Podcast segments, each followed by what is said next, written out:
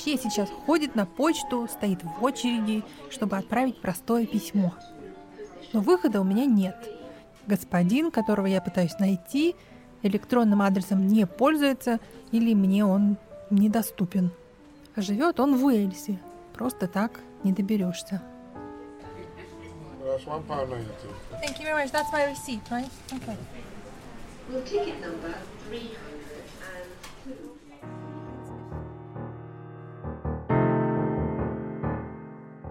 Вы слушаете документальный аудиосериал «Белый север». Меня зовут Наталья Дейс, и это история о событиях, которые произошли на русском севере больше ста лет назад, но отзываются до сих пор. В августе 1918 в Архангельске случился антибольшевистский переворот и образовалась автономная Северная область.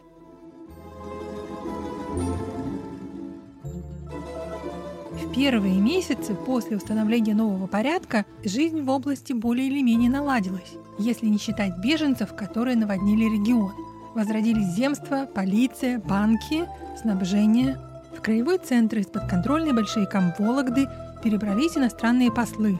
Ну и поскольку перемены случились благодаря иностранной интервенции, все центральные дома города оказались заняты дипломатами, военными, их клубами и штабами.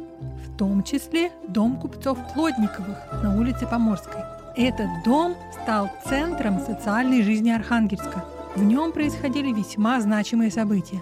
Выяснилось это не так давно и весьма случайно, благодаря неожиданной находке, дневниковым записям юной девушки Зои Михайловой, воспитанницы Плотниковых.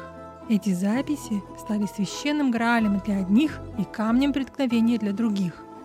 Подробнее в сегодняшнем эпизоде сериала «Белый север» «Дневник раздора».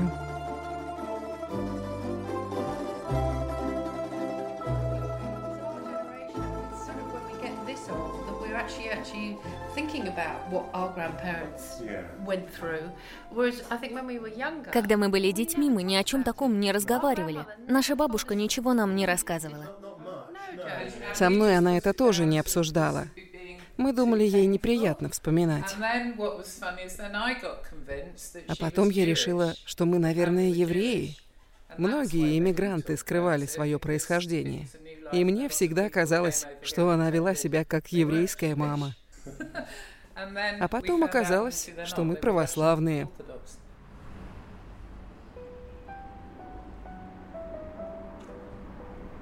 Я в Патни. Это небольшой, очень аккуратный район на юго-западе Лондона. Как здесь говорят, affluent, то есть несколько выше среднего класса. Отсюда берет свой старт знаменитая кембриджская регата. Сегодня у меня несколько особенный день. Меня пригласили в гости. Сэр Ричард Онслоу, его сестра и две кузины. Как оно пройдет, я не знаю. Наше общение началось немножко странно. Я вычислила их родословную и написала ему письмо. Сначала сэр Онслоу был не очень открыт, но посоветовавшись со своими сестрами, он поменял свою точку зрения, и вот There's Granny, Ага. Granny, and Eugenie. I see Zoe here in the middle. В типичном британском доме на стенах вдоль лестницы можно проследить историю семьи. На многочисленных черно-белых фото в коридоре Пипиты, которая сегодня в гостях, прелестная темноволосая девушка в мехах и аксессуарах. Это и есть Зоя Михайлова.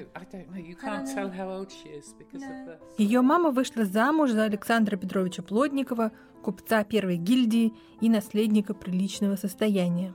Семья жила в Санкт-Петербурге вплоть до 1917 года, а затем перебралась в Архангельск, подальше от потрясений, в фамильный дом Плотниковых. Там 16-летняя Зоя прожила около двух лет, документируя события в эпоху больших перемен. А с 19 года она осела в Великобритании.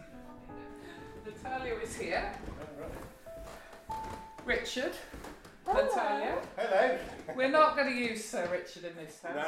А вот и Ричард, кузен Пипиты. Вообще-то он сэр Ричард и еще барон Онслоу. но Пипита при его появлении высказалась однозначно. У нас в доме сэров нет. Ричард получил мое письмо на следующий день после того, как я его отправила. Для него это было такой же неожиданностью, как и для меня. Сначала я подумал, как это вы меня разыскали. Я навел о вас справки, понял, что вы реально существуете, и связался с моими родственниками.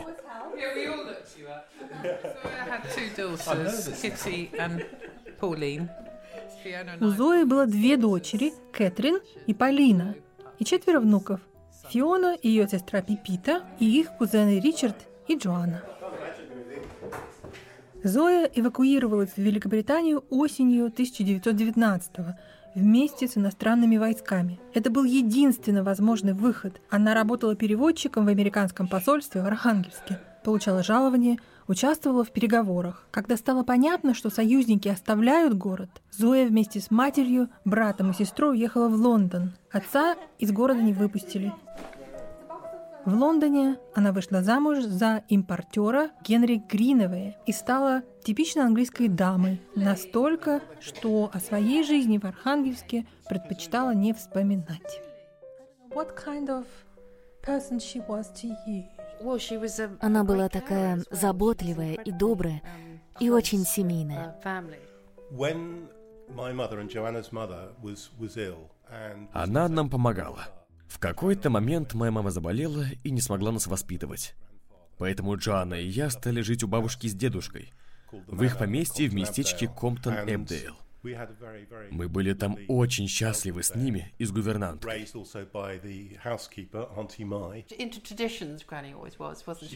У них были свои маленькие ритуалы. Дедушка обожал арахис, бабушка любила шерри и все время курила. and she had a wicked sense of humor. Она была проказница с озорным взглядом и едким чувством юмора. Надеюсь, мы это унаследовали. And another thing, um, she had a half sister, Pavla, who И еще. У нее была сводная сестра, Павла, с которой они вместе приехали из России. Она не вышла замуж и жила одна в Лондоне. Они были очень близки, но ругались по телефону как сумасшедшие. По-русски. Закатывали ужасные скандалы. Мы просто уходили прочь, чтобы их не слышать. Оказывается, она многое скрывала из того, что пережила. Я думаю, это был ее такой подарок дочерям, потому что она хотела защитить их от боли, которую пережила.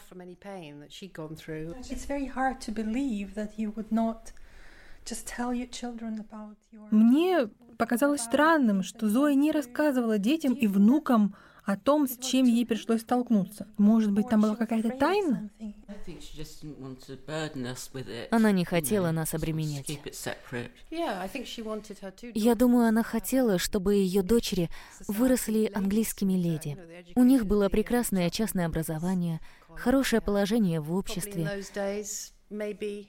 В то время люди не были особенно расположены к беженцам из России. Бабушка не хотела, чтобы ее дочери испытали к себе такое отношение. Мне кажется, эта жизненная перемена ее очень ранила. В России она жила как принцесса, а тут в Лондоне стала очень бедной. Они жили на скудные сбережения, делили дом с другими российскими иммигрантами, и для нее это стало шоком. Может быть, поэтому она ничего не рассказывала.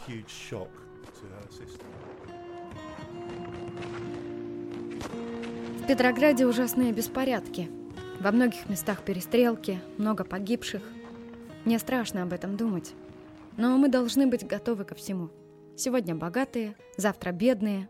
Нас могут убить или покалечить. Сейчас опять лето, и я снова взялась за свой дневник. Что принесет мне это лето? Я живу в Архангельске уже неделю, и мне уже здесь все надоело. Архангельск 1918 года по меркам Зои был довольно провинциален. Из развлечений два электротеатра, один театр, прогулки по аллеям, духовой оркестр, лотереи. Гимназия, по сравнению с питерской, была не ахти. Общество и того хуже. Нарядов особых нет, да и носить их не перед кем. У нее был довольно строгий отец и вечно недовольная бабушка. Только дневник и был отдушенный. И тут удача. Архангельск становится местом эпохальных событий, а дом Плотниковых – центром светской жизни города. Вечеринки, обеды, танцы, офицеры, иностранные послы, поклонники, среди которых немало известных имен. Все они искали общество Плотниковых. И первым из них американский посол Дэвид Фрэнсис, снявший три лучших комнаты в доме.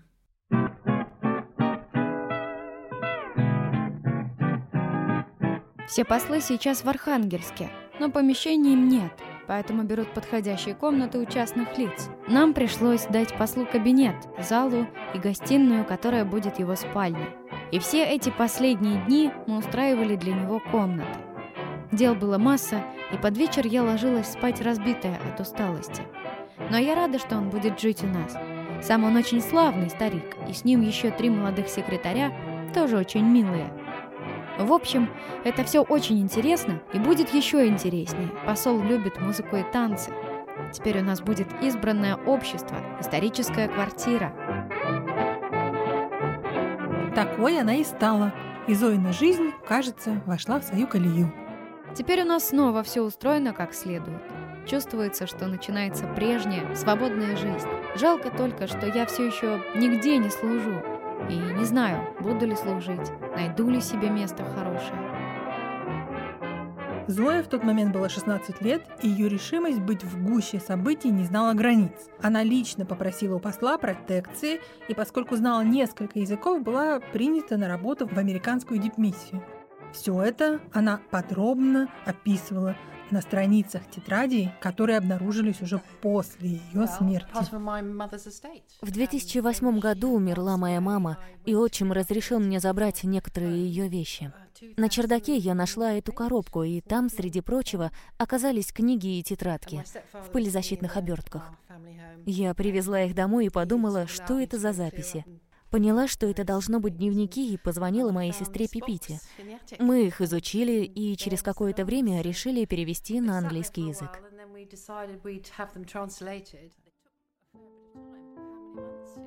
Зоя писала по-русски, от руки, используя еще старый шрифт с ятями. С момента, когда дневники обнаружили, и до того, как их перевели, прошло пять лет переводила их знакомая студентка, отсылала кусочки по мере готовности. И все внуки созванивались, обсуждая находки. Я подумал, какая у нее была невероятная юность. И довольно драматичная, мягко сказать.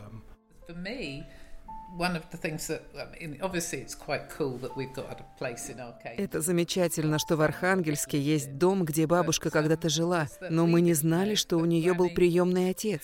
У ее мамы были отношения с каким-то поляком, от которого она родила двоих детей.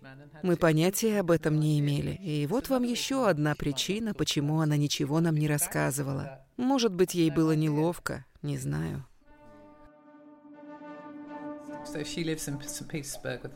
Сначала она живет в Санкт-Петербурге с семьей, и вдруг ее отправляют к приемной бабушке.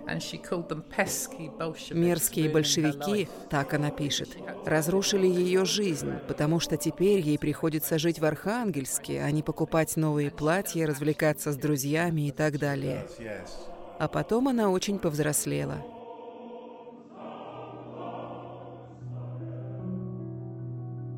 С момента прихода иностранцев жизнь в Архангельске наладилась, если не считать беженцев, которые наводнили город из других регионов.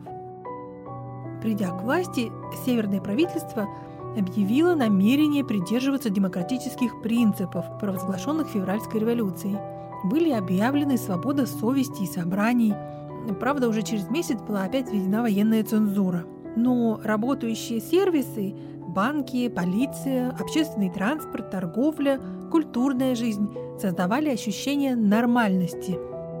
Союзники привезли с собой самое главное – продовольствие, вкупе с другими припасами, а также выпустили обеспеченные валютой северные деньги. Так что у Северной России, отрезанной от всей страны, была своя экономика. Зоя чувствовала себя в центре событий – и радовалась свободе, романтическим встречам и прекрасному досугу, хотя отлично понимала, в каком привилегированном положении был Архангельск. Сегодня я поссорилась с Ириной Николаевной. Не знаю, кто больше из нас виноват. Она начала критиковать архангельское общество, потому что мы здесь слишком много развлекаемся, устраиваем танцы, тратим большие деньги на обеды, приемы и карточные игры, когда другие в Петрограде и Москве подвергаются репрессиям большевиков и голодают. Я это слушала, слушала, молчала, молчала, а потом не смогла больше этого выносить и сказала, что если она такого плохого о нас мнения, то пусть сначала посмотрит на себя. Ее родители, может быть, сейчас умирают с голода в Петрограде, а она развлекается не меньше нашего. А что касается денег, которые люди так бездумно тратят, я напомнила ей, что она выслала 3000 рублей в Лондон, чтобы купить зимнее пальто, и только 1000 рублей в Петроград своим родителям. Это ее взбесило.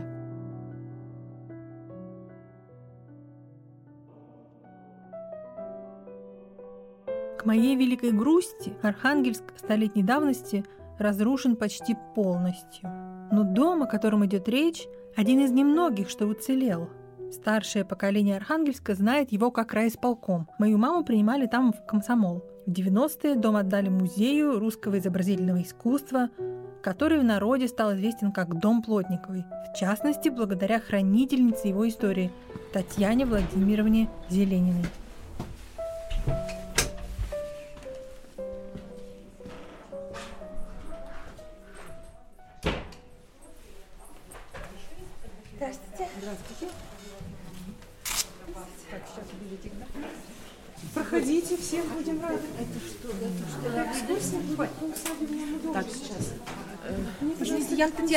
Владимировне. Не могли бы вы а, показать, пожалуйста? Да. Когда я подошла туда в первый раз, Татьяна Владимировна на месте не оказалась, и я оставила ей записку. Здравствуйте, давайте, хоть я хоть с вами познакомлюсь. Э, записочка для меня лежит. Э, я встретилась с семьей Плотниковых в Англии. Э, вот, конечно, я в шоке. Там группа собирается. Группа собирается, я присоединюсь к группе, не буду отвлекать. Я, например, дверь открыть там или нет? Что ж, экскурсия это отлично. Сама я еще в этом музее не была. Когда его отреставрировали, я уже уехала из Архангельска. При входе в усадьбу Первое, что я вижу, направо, прямо на стене, огромный план города. Торговая улица, Троицкий проспект, улица Поморская. Именно так, как Архангельск выглядел в начале 20 века. Вы видите на территории этой улицы, то это вот наш с вами дом, где мы сейчас находимся, а вот эта вся территория принадлежала Плотниковым. Даже э, вот э, дальше Сурское подворье – земля принадлежала Егору Андреевичу Плотникову, свекру, который четырежды избирался городским головой. Так вот, почему я начинаю с этой улицы? А дело в том, что Архангельск деревянный горел. Как-то тут посмотрели мы, каждые 12 лет был серьезный пожар. Но вот пожар 1793 года был один из самых страшнейших, потому что выгорел весь город – Спасения не было даже на воде. Горели лодки, горели корабли. Через двое суток город выгорел. Люди селились на Мхах, а это сегодня у нас привокзальный район, селились в близлежащих деревнях, у родственников, у знакомых. Через год, в 1794 году, Екатерина утверждает застройку Архангельска. И по этому плану, кстати, мы сегодня с вами живем как все проспекты были ребрышками, так они остались. Поэтому у нас и пробки, потому что мы все по-старому. Так вот, по этому плану Катерины II на торговой улице должны строиться только каменные дома во избежание пожаров, э, и должны селиться только торговые люди, то есть купцы. И улица начинает застраиваться домами. Типовой проект «Жилой дом на лавках» то есть магазины внизу. И наш дом точно такой же. Так вот, вся эта улица, дома имели первые этажи арочные. Внизу торговали, вверху жили. Ничего удивительного. Торговое место это хорошее. Вы посмотрите сегодня у нас и магазины, и конторы, и же, и же, все на, на этой территории как было, так и осталось. Здесь были действительно лучшие магазины. Был магазин вятской мебели. Должна вам сказать, что вятская мебель очень ценилась. токарная работа, резьба. Здесь был магазин мануфактурный, как раньше говорили. Здесь продавались очень хорошие духи «Царский вереск» на разлив. Поэтому у нас на севере, вот как бабушка мне всегда говорила, Таня, у нас кто работал, тот и жил. А я ей говорила, молчи, у нас старорежимная. Они а можно вопрос по поводу семьи плотников? Вот я так понимаю, при таком доме, наверное, они были очень влиятельные, очень богатые. Какова ну, была позиция вот в Архангельске? Позиция была высокая, иначе они бы не были потомственными почетными гражданами. Я нашла статью в епархиальных ведомостях за 1889 год, где подводится итог за 15 лет их благотворительной деятельности. Вы знаете, впечатляет. Если бы, например, не, не революция, то Мариинская гимназия, а ныне, значит, да, третья, э, существовала бы на ренту, потому что денег туда положено. Также и пединституту бы досталось. То есть не было ни школ, ни церквей, комнаты для бедных. Это все давались деньги. Поэтому они, конечно, имели вес, стремились арендовать помещения своих магазинов у них. В центре, конечно. Э, и то, что в центре, потом помещения приличные. К началу XX века усадьба Шингаревых-Плотниковых – включала в себя не только дом, но и электростанцию, которая позже стала кинотеатром, каретный сарай и торговый дом. Усадьба находилась в самом престижном районе исторического центра, от которого остались всего несколько зданий. Это часть Соловецкого подворья, узорчатый Свято-Никольский храм, да бывшее здание коммерческого банка, приютившее мою музыкальную школу, разваливающееся на части. И вот здесь тоже очень интересный момент, о котором тоже горожане не знают. В Архангельске все дома были усадьбы. Все. Только они были разные. Дом и хозяйские постройки, понятно, у всех. А дальше у кого-то один флигель, у кого-то два флигеля, у кого-то три флигеля, неважно. Это новгородская традиция, потому что в XIV веке новгородцы первые стали осваивать эти места. Это как бы, знаете, город в городе, да, вот это моя территория, вот здесь я замкнулся, все у меня. И когда в 20 году установилась советская власть, все эти усадьбы были разорены. В принципе, вы согласитесь со мной, города нет. Мы его уничтожили. Да и сам дом выжил с потерями потому что у нас есть одна отвратительная черта у русских. Мы все время до основания за тем. Нельзя так жить. Вот какая-то подростковая нация. Знаете, как подростки все рушат. Идемте дальше. В нашем доме все потолки были расписные. Но они приходили в негодность. А что их там сохранять-то? Так счищали. К ним сюда, в райисполком, приходил каждый день старик, кучер, бывший у Плотниковой, и рассказывал. А мы же комсомолки, нам ничего не надо. А рассказывал много. Но одну фразу запомнили. Зачем закрасили потолки? Зачем закрасили такую-то красоту? И вот только благодаря этому пригласили реставратора из Москвы, который обследовал все потолки. Вы знаете, так интересно. И действительно стал открываться в одной комнате такой завиток, в другой листочек, в третьей веточка, а вот в этом открылся полностью потолок. Вы скажете, почему его не восстановили? Балки сгнили, они висели вот так. Представляете? Есть такая технология, когда потолок подвешивается, балка меняется, а потом обратно. Но это такая цена, стоял вопрос. Или мы дом спасаем, а у него износ был более 90%, и это нам повезло. Как Майя Владимировна, наша директор Миткевич, говорила, если бы они только знали, что его можно восстановить, мы бы не получили с вами его никогда. А это значит, вы бы никогда не прошлись по этим залам. Мы заходим в большой зал, как у нас на севере говорят, зала, то есть главное. Вот. В этом зале проходили вечера. В одном из дневников воспитанница пишет – Вчера был день рождения у бабушки. В субботу у нас был обед в честь дня рождения бабушки. Было больше 50 гостей, и почему-то мне это очень понравилось. Встречались.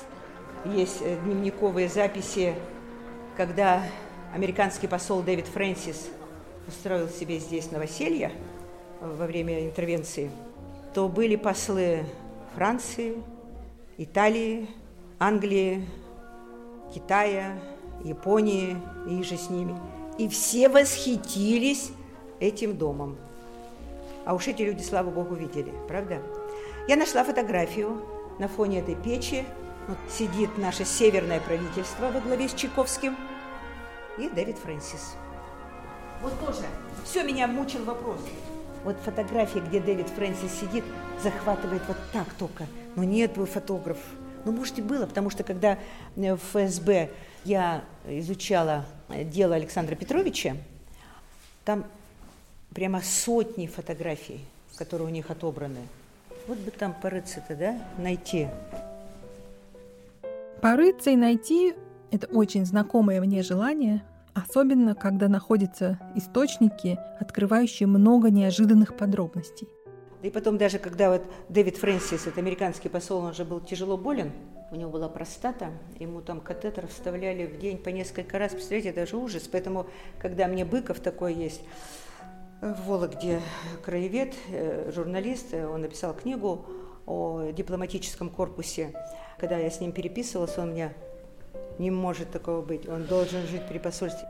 Но я ему, конечно, доказала, и дневниками, и э, фотографиями. Даже телефонный справочник 19 года, там идет адрес один, а телефона два. Там не написано Дэвид Фрейси, написано американский посол и Александр Петрович Плотников. Вот, так что там много любопытного э, и интересного, что, конечно, я всегда говорю, там Зоя, Федя, Маня, э, Бог с ними, но они оставили воспоминания о своем городе, о своей семье и о себе. И когда ты читаешь, я, например, от молодежи говорю, что, вы понимаете, надо поучиться у них. Вот Зоя в дневнике пишет, что же я сегодня полезного сделала? Или когда девочка пишет, да, там же бунт был, и, как всегда, к этим из стен своей квартиры в доме Плотниковых посол Фрэнсис фактически контролировал процессы управления на территории Северной области. По крайней мере, до тех пор, пока в начале ноября ему не пришлось уехать в связи с проблемами со здоровьем. Дипломат страдал от болезни простаты и лечиться в России не рискнул. Но за время своего пребывания в городе Фрэнсис фактически предотвратил еще один кризис – попытку переворота, который устроили монархисты, недовольные политикой северного правительства. Переговоры посла с местными правителями переводила Зоя, и в конце концов она разочаровалась в повадках дипломата, который диктовал условия северянам, полностью зависимым от иностранной помощи. Я негодую на посла, и мне безумно, да более жаль русских офицеров. Посол отнесся свысока и даже пренебрежительно к ним. Бедные, бедные офицеры. Они действительно любящие свою родину, желающие ей спасения и славы, и обязаны считаться с иностранцами и подчиняться им. Как им тяжело должно быть. А посол, он только и заботится о своих файф-оклоках, праздничных обедах, да о своем величии. Где же ему понять русских, душу русских людей? Чужой он и останется чужим. Ему не понять русскую душу, я думаю, есть наша девочка. Но девочке нашей пришлось уехать.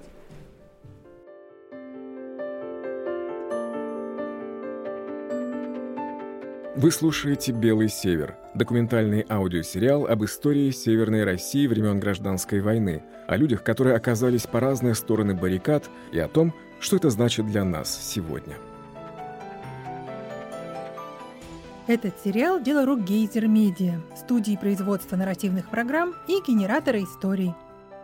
Если вы хотите поделиться личной или семейной историей, связанной с прошлым Севера, мы будем рады с вами пообщаться. А если вам нравится то, что мы делаем, на сайте проекта есть кнопочка «Поддержать».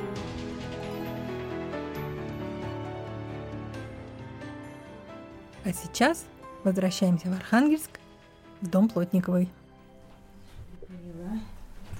Вроде я. Так. Вот мы сейчас зашли а, в кабинет ага. Татьяны Владимировны. Конечно, меня угощают чаем. Татьяна можно я вам задам пару вопросов, пока мы тут Давайте. пьем чай?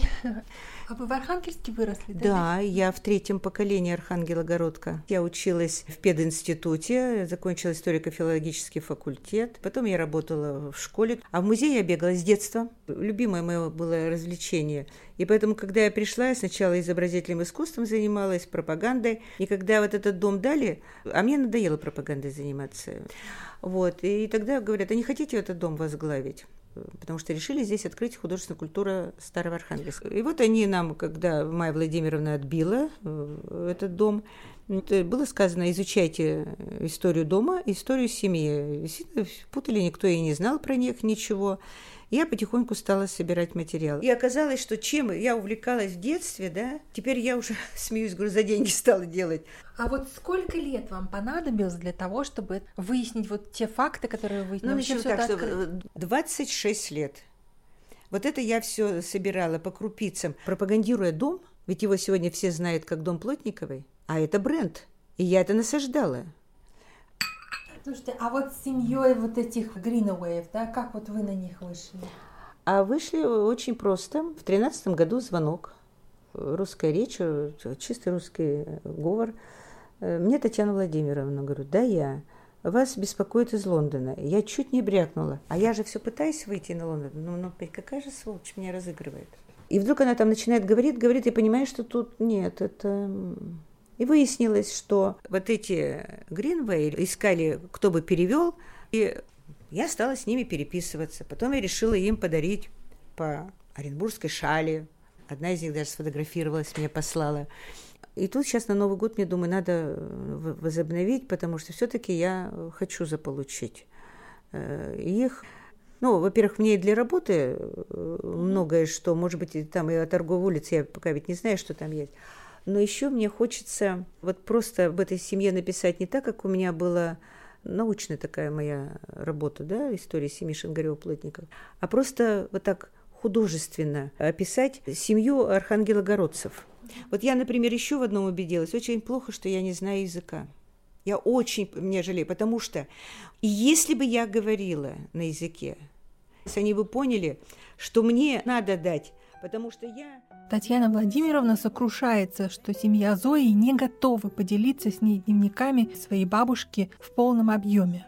К сожалению, вопрос о дневниках слишком чувствителен для родственников. Ричард с большим трудом предоставил неограниченный доступ, но при условии, что сами тексты не будут напечатаны и останутся между нами. И я понимаю, почему по большей части там очень личные записи, и они, возможно, не имеют такой же большой исторической ценности. Но Татьяна Владимировна со мной не согласна. Хочу сразу вас да. перебить. Вот для меня лич, ли, лишнего ничего нет. Я читаю для меня это кладезь. Вы понимаете, взгляд совершенно другой, да? Мне одна фразочка, она говорит, потому что еще дневники сами по себе, они, конечно, хороши, но, как любой исследователь, это комментарии. Вот там может быть одна фраза, но когда ты ее исследуешь и даешь к ней комментарии, это вырастает такой мощный пласт. Вот она мне рассказала, например, да, Ирина, я в дневниках-то этих не видела, что ее провожал Зощенко. Я видела, вчера читала, у меня есть этот кусок. Так, вы делитесь со мною?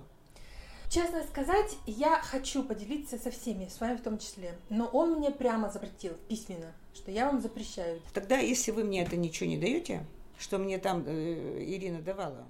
Ирина – это одна из переводчиков дневников, и ей тоже не разрешили ими поделиться. И я совершенно согласна, что это обидно, что дневники так и остаются тайной. В этих событиях очень много белых пятен и много тайн, а источников крайне мало. Какие-то сведения хранятся в архивах ФСБ, Например, следственные дела Александра Петровича Плотникова, приемного отца Зои. Он трижды был арестован и в конце концов расстрелян в 1937 году по обвинению в контрреволюционном заговоре. Но сейчас архивы закрыты даже для исследователей. Вы считаете, что это справедливо? Я считаю, что для того, чтобы мы знали свою историю, мы должны это все пережить, переосмыслить. Вот как нам любить свою родину – все, что было у нас, мы же должны это знать. Не надо причесывать. В жизни все есть. Да, мы тут будем сострадать, будем негодовать. Здесь мы будем восхищаться. Но это должно быть. Я тогда как-то вот, правда, не задала вопрос, где все фотографии? А надо бы там было бы задать этот вопрос.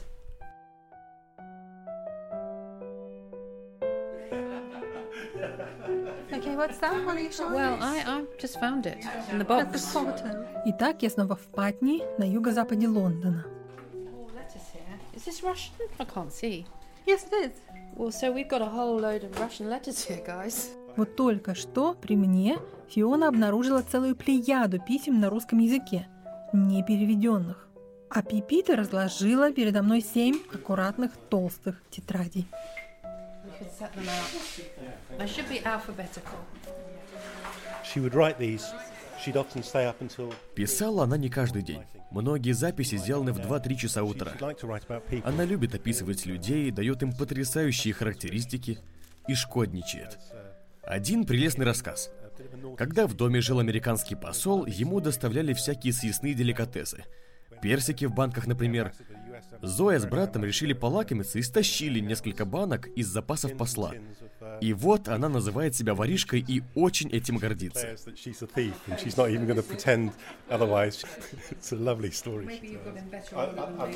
Не могу поверить. Это же больше ста лет назад. Эту тетрадку подарил мне вчера Ли, так как я во всем городе не смогла найти более или менее подходящее для дневника. Суббота, 26 июля. Фрэнк Ли – второй секретарь американского посольства в Архангельске. Они с Зоей питали друг другу нежные чувства, и он помог ей выехать из страны. В Лондоне молодые люди расстались, но, к счастью, как работнику дипкорпуса, Зоя было разрешено вывести с собой ценные вещи, включая меха и драгоценности. Это очень помогло, поскольку, оказавшись в Лондоне, семья отчаянно нуждалась и продавала вещи. Я чувствую себя ужасно. У меня нет ни сил, ни желания, ни на что. Новости просто кошмарные. Какая-то безвыходная ситуация. Кажется, что я так и застряну в этом хмуром Лондоне навсегда. Только сейчас я понимаю, как сильно я люблю Россию и русских людей, и как тяжело жить среди иностранцев. В первые три дня это чувствовалось особенно остро. Я так хотела вернуться в Архангельск. Всей душой я хотела вернуться домой, где я ко всему привыкла. Домой к отцу, ко всем нашим русским друзьям и знакомым. Как невыразимо я радуюсь, когда встречаю русского или слышу русскую речь. Здесь, безусловно, очень приятно, так как культура, цивилизация и общество достигли огромных высот. Но в той далекой России, в ее унылых городах и грязных улицах, в наших деревнях с покосившимися домами, все равно лучше.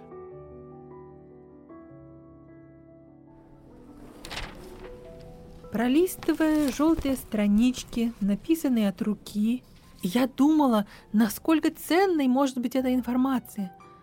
Особенно потому, что люди, о которых пишет Зоя, не оставили мемуаров.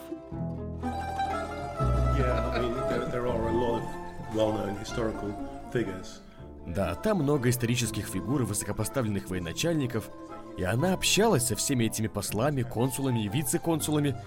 Все они названы по именам и их сомнительным делам. They're all named and shamed.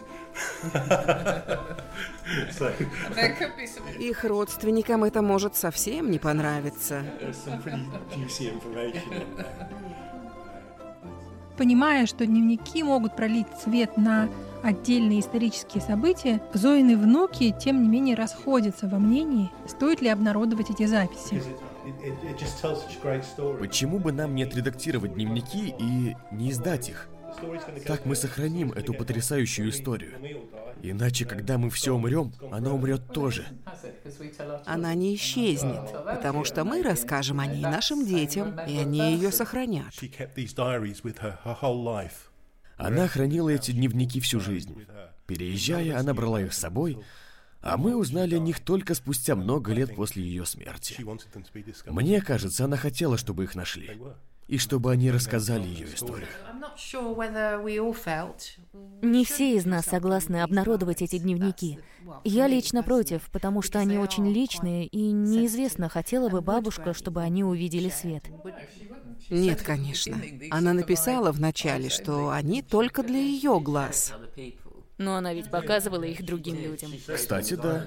Например, Борису. Но она сама выбирала, кому показать. Наша мама как-то нашла и прочитала их. Так был такой скандал. Она очень рассердилась. Девичьи дневники — это очень интимная вещь. Самые сокровенные мысли, которые принадлежат только тебе. Но там много информации, которая была бы интересна исследователям, и можно выбрать, что важно, и оставить закрытым то, чем мы не готовы поделиться. She wouldn't obviously want to share with the world. 99%, наверное. Well, maybe 95%. Скорее 95%. Но остальные пять проходят по всем записям. Это исторический рассказ о том, какой была жизнь в Архангельске в то время. Несмотря на то, что Зоя не рассказывала своей семье о своей юности в России, забыть ее она не смогла. Много лет подряд Зоя пыталась получить визу, чтобы вернуться в Россию. Она рвалась в Санкт-Петербург снова и снова. Но поскольку она была белой иммигранткой, визу ей не давали. Под конец Брежневской эпохи она все-таки получила эту визу. Я не помню точно в каком году, но вернулась она вся в слезах. Она говорила, это не та страна, которую я покинула. Все изменилось. С ней там плохо обращались, и она сокрушалась, что съездила. Это разрушило ее воспоминания о России.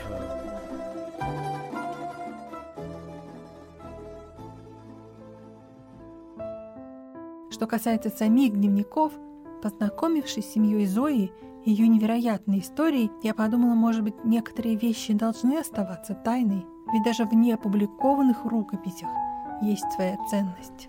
So, so what I think we thought, I mean, when we found out what these diaries were about. Когда мы поняли, что в этих дневниках, они нас очень сблизили. Это было прекрасно, потому что у нас у всех своя жизнь и свои дела, а Ричард вообще живет в Уэльсе. Эта история сблизила нас, кузенов. Я стала чаще видеть сестру, и это чудесно.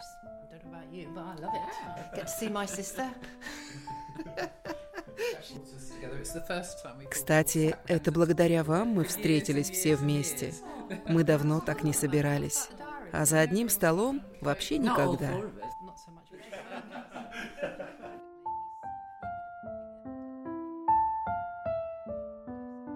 В следующем эпизоде сериала «Белый север».